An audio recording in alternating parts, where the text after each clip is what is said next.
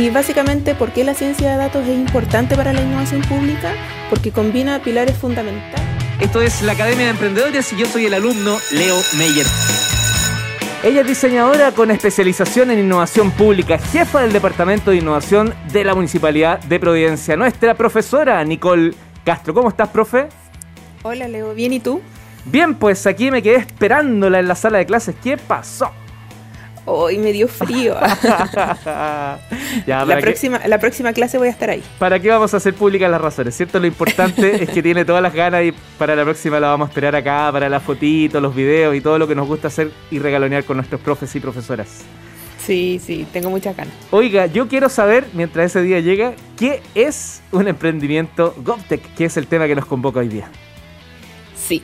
Bueno, ya estamos en la tercera clase y antes antes de avanzar con el contenido del día de hoy, vamos a repasar un poquito lo que fue eh, parte del contenido de la primera sesión. Muy bien. Donde definimos lo que era GovTech como un ecosistema de colaboración donde gobiernos, empresas y startups que trabajan con tecnología y ciencia de datos buscan soluciones innovadoras a retos públicos que hoy día no tienen solución con los proveedores que existen en el mercado.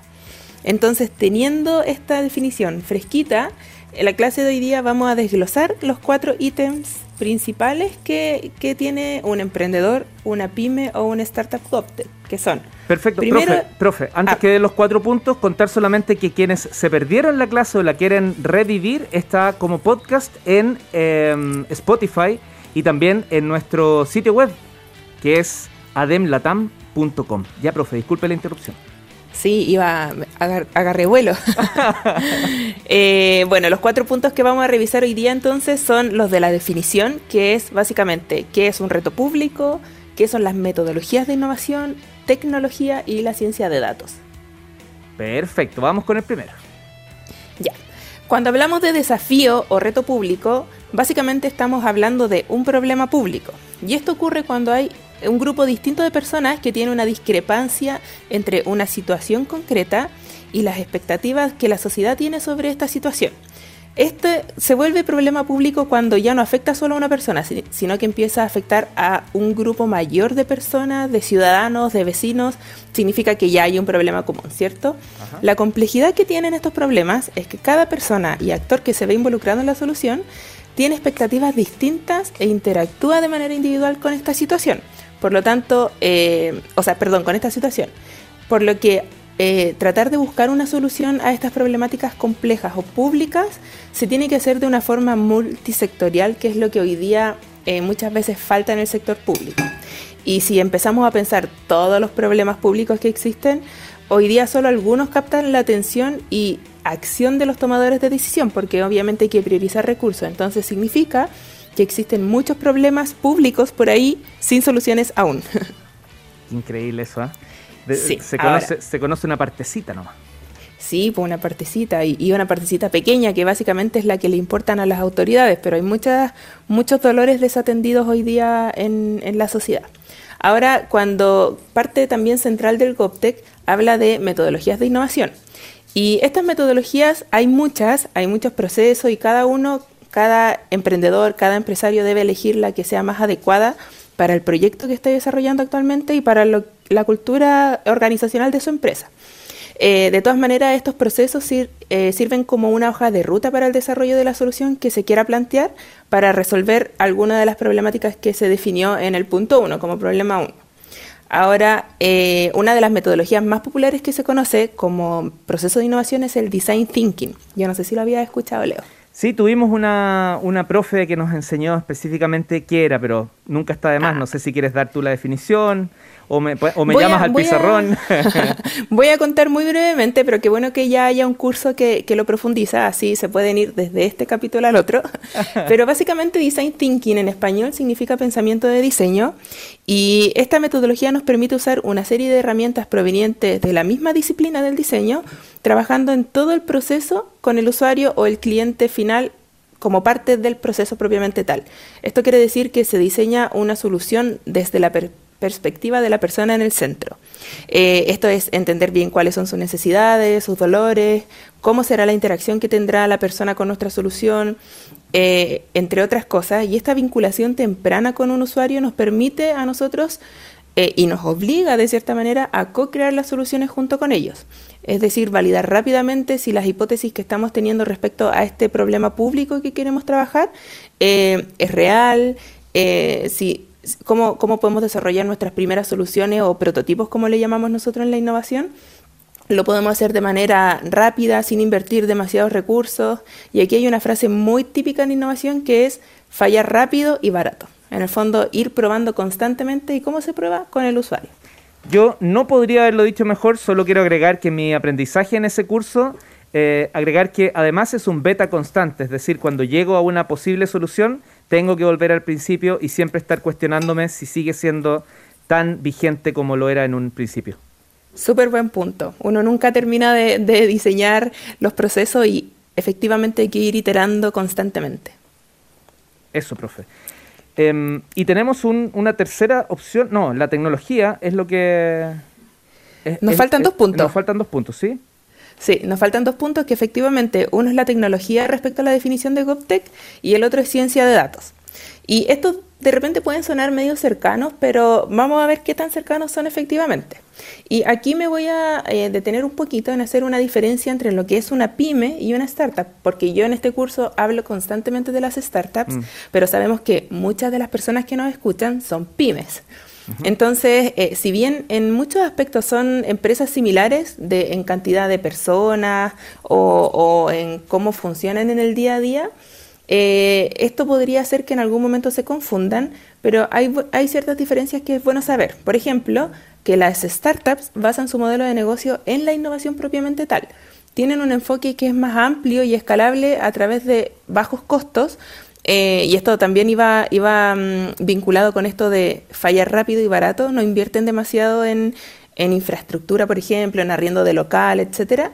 Eh, en cambio, las pymes son negocios que son más tradicionales, que están enfocados en un contexto geográfico más local, tienen un modelo de crecimiento más lineal y esto también permite que las pymes tengan una tasa de supervivencia mucho mayor que las startups.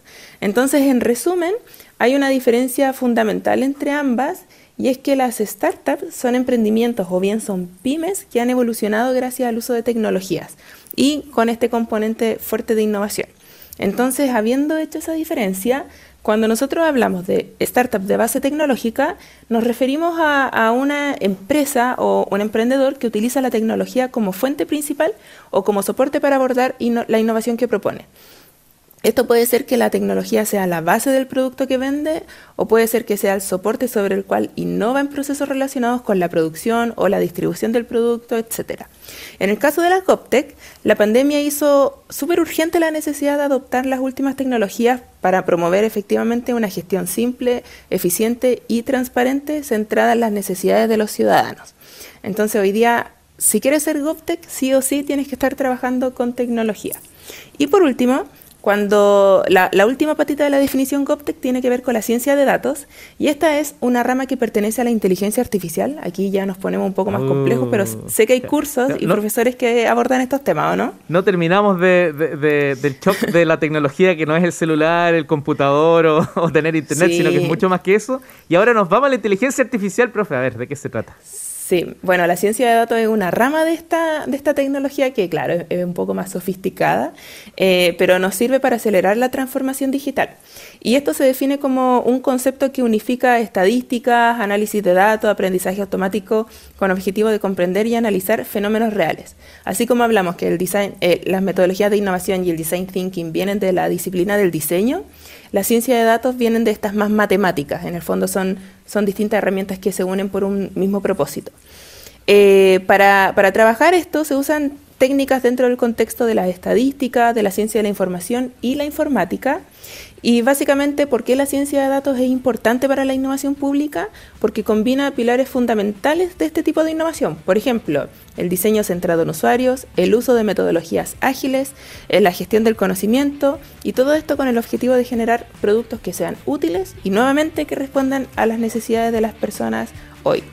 Entonces, bueno, como resumen muy rapidito de todo lo que vimos en la clase de hoy, yo creo que ya en esta tercera clase, más o menos la mitad del curso, quienes nos escuchan ya pueden empezar a hacer la reflexión si quieren o no quieren seguir siendo pymes tradicionales o bien si les gustaría explorar la línea de innovación el GovTech y eventualmente la posibilidad de convertirse en un proveedor del Estado. Evolucionar, está interesante. Oye, profe, me voy a permitir una reflexión nomás a ver si, si tú la apruebas o, no tanto y tienes todo el derecho ahí de, decir lo que piensas. Mira, a ver. Nuestra, nuestra invitación como Academia de Emprendedores, con tu curso, con profes como tú, es justamente a, que entiendan las personas que tienen un negocio que la gran mayoría, yo no sé si será el 99,9% periódico, pero, pero de todas maneras está, es una gran mayoría abismante, no tiene estos conocimientos, no tiene esta claridad. Y este es el momento en el cual pueden acceder a esta información. Esta es una, es una ventana, es, un, es una oportunidad para generar el interés y luego pueden ir a, a esa universidad, a ese taller, a ese curso, acercarse al mismo municipio. Me imagino que ustedes también tienen mucho de, mucha tarea de alfabetización en estas temáticas.